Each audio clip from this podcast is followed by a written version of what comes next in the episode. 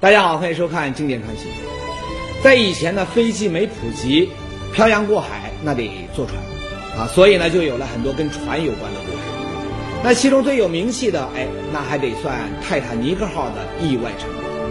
这事儿啊，不仅在当时闹得那是沸沸扬扬，后来呢，还被人拍成了电影。一九一二年，泰坦尼克号刚刚建成，那是当时啊全世界最大也是最豪华的轮船。不仅如此。因为采用了各种先进的造船技术，那有人呢还放胆宣称，这艘泰坦尼克号永远都不可能沉没。哈哈，永远不沉，可能吗？电影里呢已经给了我们一个清晰的答案。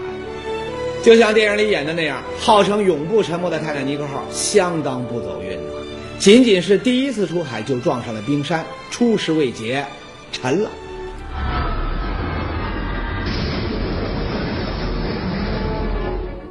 这次灾难的后果那相当严重，有人调查过，船上的二千二百多名乘客只活下来大约七百人。至于那一千五百多名死者，这里面呢还有不少的大人，比如工业巨头阿斯特四世、百货公司大老板施特劳斯，甚至呢还有时任美国总统塔夫托的好友兼侍从布特少校。这些人地位举足轻重。却死得如此冤枉，肯定呢震惊世界。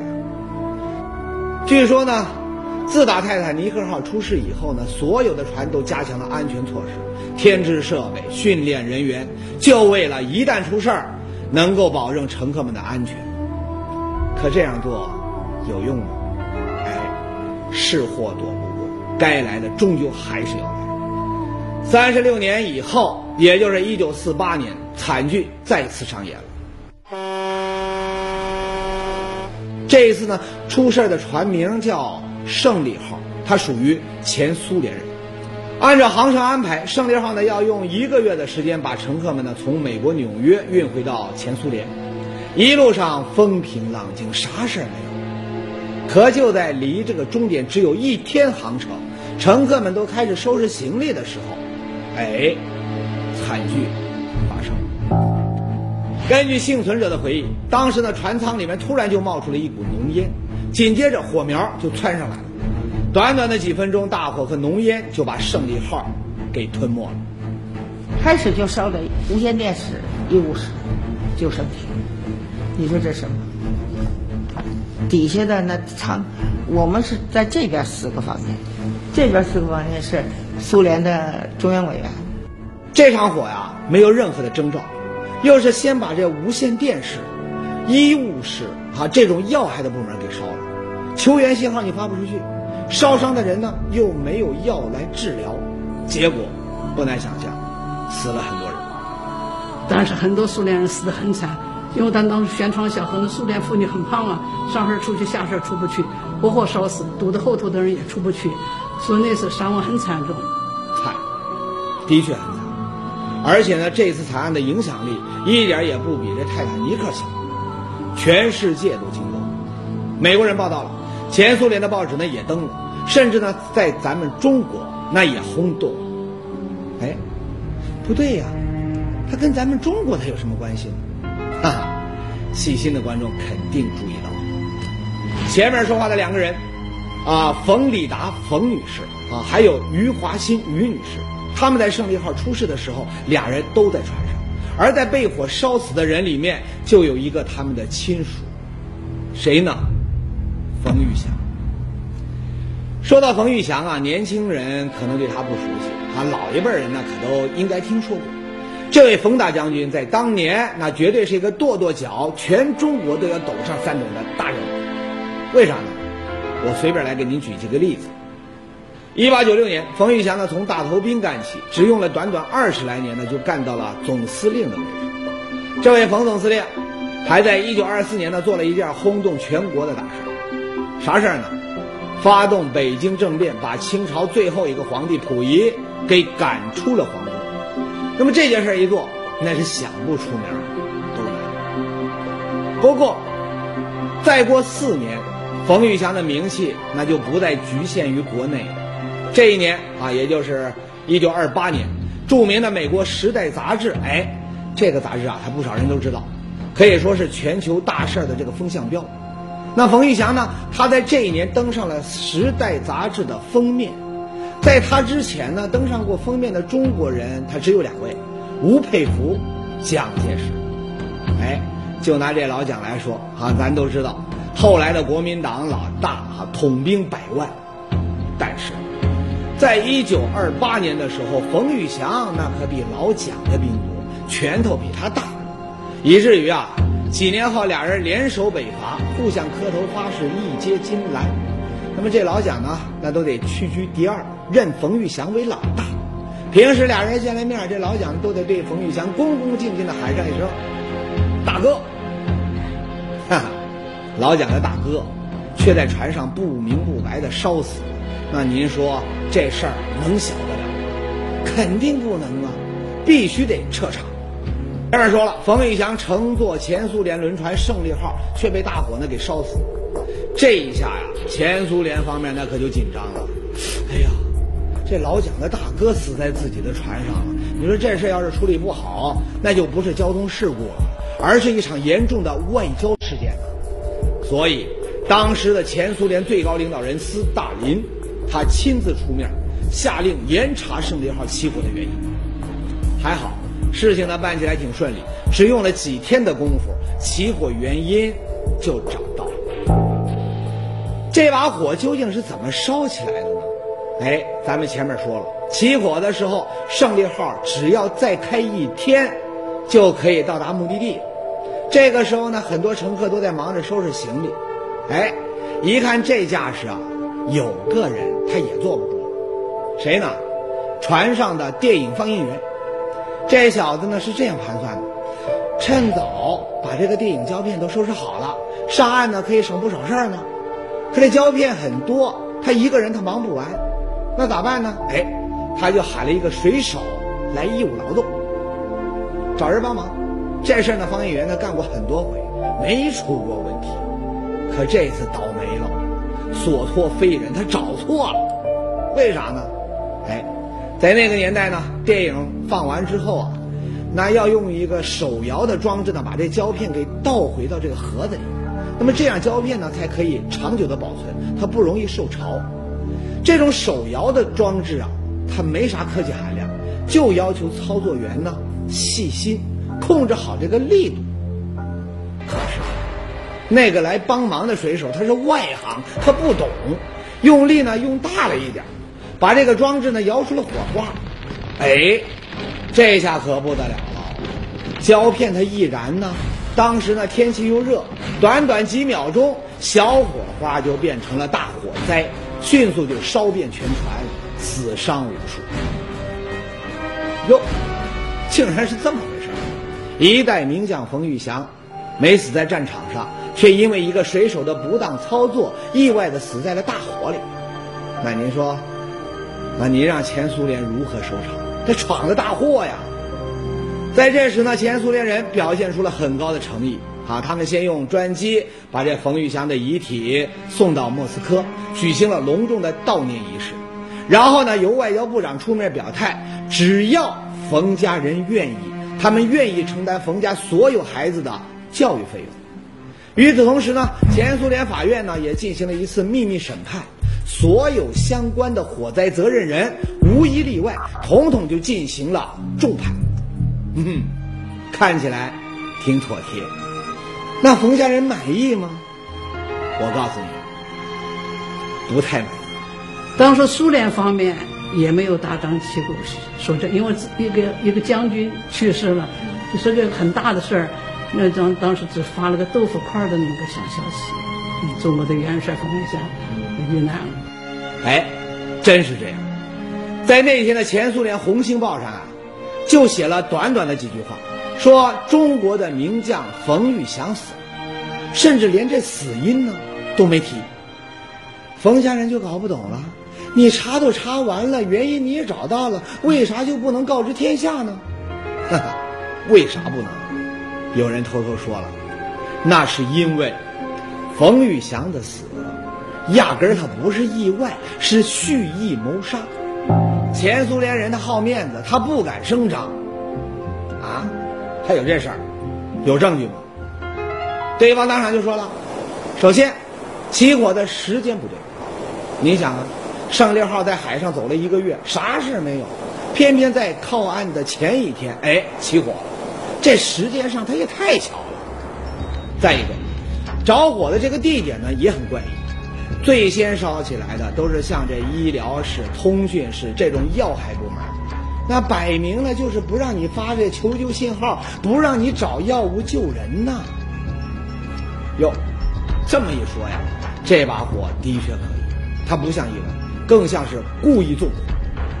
可是，真要说是人为纵火，那凶手是谁呢？动机又是什么？哎，别人也说了，凶手好找，就是日本人，因为日本人和冯玉祥他们早就结下了大梁子。一九三七年，日本人发兵侵略中国，冯玉祥第一个站了出来，召集手下的人马来了一个迎头痛击。很多人都知道，抗战一开始的时候，国民党的军队节节败退，打了不少的败仗。可冯玉祥呢，不愧是打了几十年仗的将军呢，指挥有力，很快就取得了一场大胜。当时第一个收复失地多伦多伦重镇。就是他打的，当时这一仗打下来，确实是全国政威威威震全国，更坚定的激发了全国人民打败日本鬼子这个决心，第一次收复失地。哎，日本人恨死了冯玉祥，可战场上打不过，那咋办呢？他们就向蒋介石施压，撤了冯玉祥的兵权。没曾想，赋闲在家的冯玉祥，他又练起了书法，写什么呢？我给大伙念念：穷经安有息间日，抗日既为决定人。还有，欲除烦恼须无我，赶走倭人好做人。哎，这是跟日本人对上了。过一阵子呢，冯玉祥又做了一件事儿，彻底惹恼了日本人。啥事儿呢？那时候啊，日本人想出了一个以华制华的法子，在这个中国呢，扶植了好几个傀儡政府。啊，比如以王克敏为首的这个华北临时政府，还有以梁鸿志他为首的南京维新政府。不过呢，这些个铁杆汉奸呢，他名声不好，更没啥影响力，他镇不住场面。那一看这情况呢，哎，日本人就想到了两个在中国更有名望的人，谁呢？唐绍仪和吴佩孚。You send an emissary to China to meet with two individuals. the first premier of the Republic of China, Tang Shaoyi, and a former head of the northern warlords, Wu Peifu. Your emissary's purpose was to entice them to participate in the puppet organization you were trying to set up. Is that right? いや、私はそんなことは知りません。哈哈，你别瞧这日本人，他不承认，他们的确做过这事儿。不过呢，这事儿呢，被冯玉祥给插了一杠，黄了。冯玉祥先说服了国民党，派人呢把唐绍仪呢给干掉，又说服了吴佩孚， 啊，让他呢拒绝了当汉奸。这么一来，日本人对冯玉祥那是恨之入骨啊，欲杀之而后快。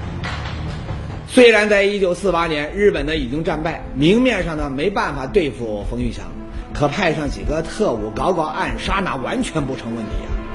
哎，如此说来，胜利号上的这场蹊跷的大火，很有可能就是日本人干的。有人说了，这事儿啊，你靠猜没用，你得有证据。那好，也有人找来了证据，我们呢可以一起来看看。您瞧，这是前苏联的一份绝密档案，在档案里呢，胜利号失火的原因不再是操作不当引起的意外，而是什么呢？四个大字。烈性炸药，哎，炸药，这咋回事呢？原来前苏联方面在调查船只的时候，在很多地方都发现了一种神秘的块状物体。这种物体呢，燃烧时可以放出蓝色火焰，还能达到很高的温度。这些神秘的块状物体呢，那就是档案里面提到的烈性炸药。这东西怎么上的船呢？哈哈。说白了也挺简单，在失火之前，胜利号并没有一直在海上，它还在埃及停过几天。那么这几天呢，有大约有两千多名前苏联的侨民上了船。那您说，两千多个外人，每个人的底细都能摸清楚吗？不可能啊！所以，有些人坚信，日本特务他就是混进了这些侨民里，那么偷偷上船装了炸药，成功烧死了冯玉祥。哎，说起来啊，日本人的嫌疑那确实挺大。冯玉祥将军的这笔血债呢，还真应该算在他们头上。可是，对于这个说法，有人不同意。谁呢？前苏联人。在前苏联人的绝密档案里，把放置炸药的元凶锁定在美国人身上。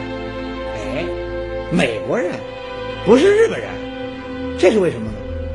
难道在前苏联人那里还掌握了某些不为人知的证据？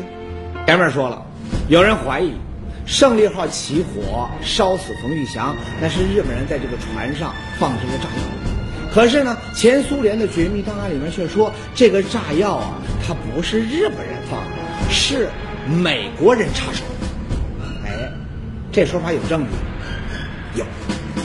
前苏联方面提到了几个细节。第一，胜利号在从这个纽约出发前，美国人忽然做了一个很奇怪的决定，要对胜利号进行全面消毒。尽管船长和船员强烈反对，他们还是被迫在旅馆里面住了两天。也就是说，这两天美国人在胜利号上面他做了什么，完全无人监督。有人觉得，美国人就是在这个时候动了手脚。在这个时候，整个船啊，这个一个方面是灭鼠，一个方面整个船你提这个重新刷了油漆。我最大的怀疑就是在刷油漆的过程中，就把这个炸药。说话的例子，这是我的个人的一种想法。没错，仅仅是个人的想法是猜测，但是还有另外一个非常明显的证据：胜利号失火的消息，美国也做了，但是呢，不是在失火以后，而是提前了一天。哎，提前了一天，未卜先知，那美国人会算命啊？不可能啊！所以，人家前苏联就认定了这件事儿，哈哈，就是老美干的。不过呢，有人呢还是半信半疑。他们说了，冯玉祥他是谁啊？是蒋介石老蒋的大哥，国民党的元老。而在一九四八年那会儿呢，国共两党相争，美国人早就站好了队呀。I am here on behalf of President Truman and the United States government to issue the following statement. The present national government of China and Mr. Chiang Kai-shek are faithful friends of the United States. 哎，坚定盟友，那对盟友里边的元老冯玉祥，美国人他不太可能下杀手。再说了，那您可能不知道，这冯玉祥他有一个外号——基督将军，他不信别的，就信基督，还是中国第一个在军队里面传播教义的将军。按说这应该正对了这老美的脾气啊，杀谁也不应该杀他呀。哎，说这话的人，那是一知半解，没跟上形势。其实啊，对冯玉祥，老美早就有看法。为啥呢？一九四八年中国内战，老美看好的蒋介石却节节失利，摆明了就是一个扶不起的阿斗。那这个时候呢，老美他就动起了心思了。想重新扶植一个靠谱的人，谁呢？那您肯定猜到，不是别人，就是冯玉祥。据说是美国副总统华莱士啊，甚至还派出特使，就支持国民党政府内部的反蒋派，一些有民主声望的人呢，取而代之。所以在这种背景下，按说冯玉祥应该是美国一些政治力量争取的对象。哎，见风使舵，老美的算盘打得精啊！可他们万万没有想到，特使到了冯玉祥那里，哈哈，被拒绝，吃了个闭门羹。那咋办呢？哎，不为我所用，那就杀之而后快。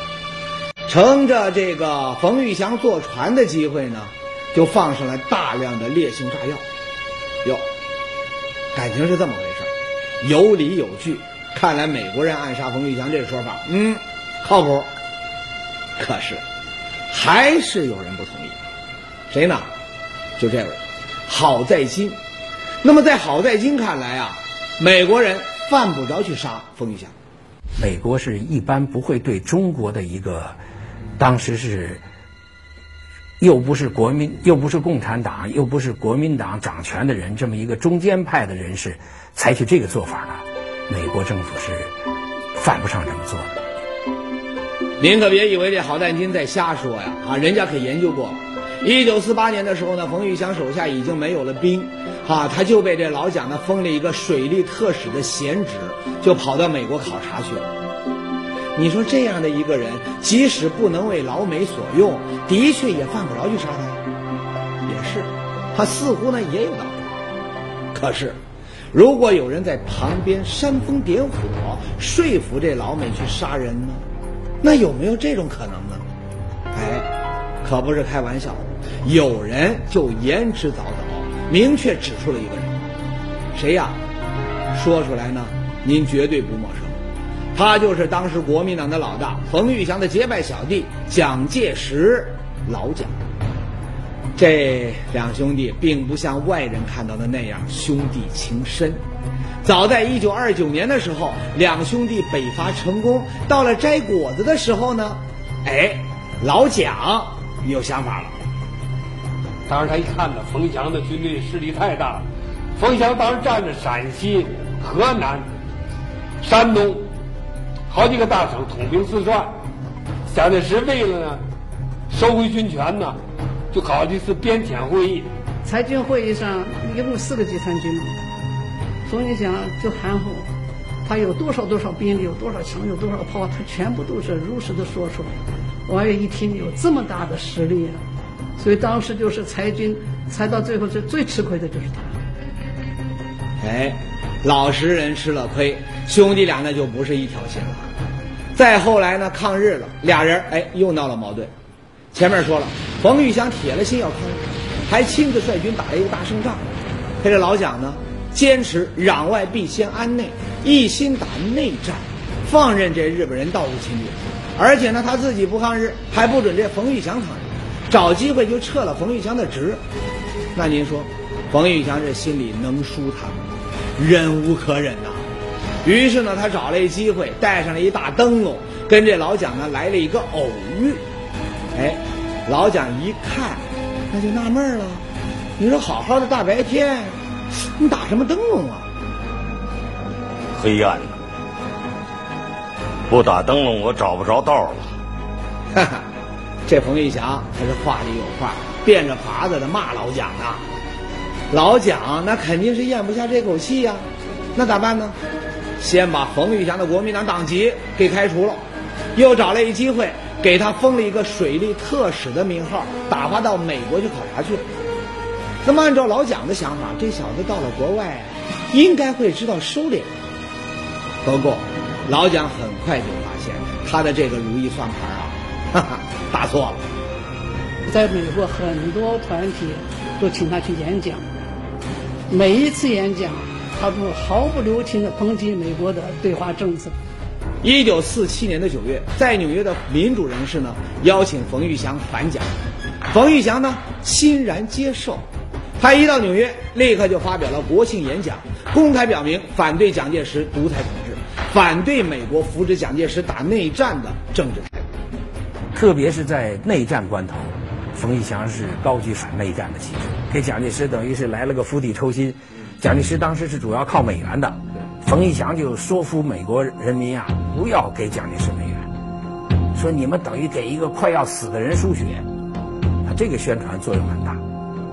哎，这是公开撕破脸了，既让这老蒋少了钱，又让他面子上他挂不住。更狠的是，冯玉祥在一九四八年年初啊，他还出了一本书，书名叫什么呢？我所认识的蒋介石。在书里，冯玉祥不再认蒋介石这个小弟，而是呢把他称作是小袁世凯，中国的希特勒第二。到了这时啊，老蒋已经对冯玉祥起了杀心。不过，真正让他下定决心的，还是他得知的一个消息。啥消息呢？冯玉祥将会坐胜利号回国，参加一个中共的冯将军十二岁从军，五十年戎马生涯，身经百战而不死，却因为我们的邀请，万里赴会，葬身大海。我很愧疚啊。说到这个会议啊，老一辈的人应该都记得。一九四八年的时候，内战呢已经进入了尾声，全国即将解放。那么这一年的五月一日，中共准备做一件事儿，召集各党派民主人士一起召开新的政治协商会议。中共提出了一个邀请的名单名单上第一个是李济深，第二个就是冯玉祥。冯玉祥是中共召开新政协的重点邀请对象。邀请冯玉祥这事儿啊，曾经有人反对，认为他出身旧军阀，又和这老蒋呢拜过兄弟，政治上他不可靠。不过，周恩来坚持认为，冯玉祥有缺陷，但是他为中国的民主事业做的贡献更多，这个人必须邀请。由于当时呢，冯玉祥人在美国，开会这事儿呢也不能公开，周恩来就私下找了前苏联帮忙，让冯玉祥乘坐他们的胜利号。转到前苏联，回到国内。可惜啊，千防万防，终究还是走漏了消息。一代名将就这样死在了大。为这事儿，周恩来呢还曾经发过脾气。你们，你们平时都能在哪里去了？冯将军一个大活人被活活烧死，你们，这就是，这就是你们的工作成绩啊！哎，周恩来发脾气，除了惋惜，也暗示冯玉祥的死跟国民党和老美的暗杀他有关系。有人可能觉得呀，这是电影，不可信。那我再给您看一一样东西啊，啥呢？遗书。冯玉祥在登上胜利号之前，亲手写下过一份遗书。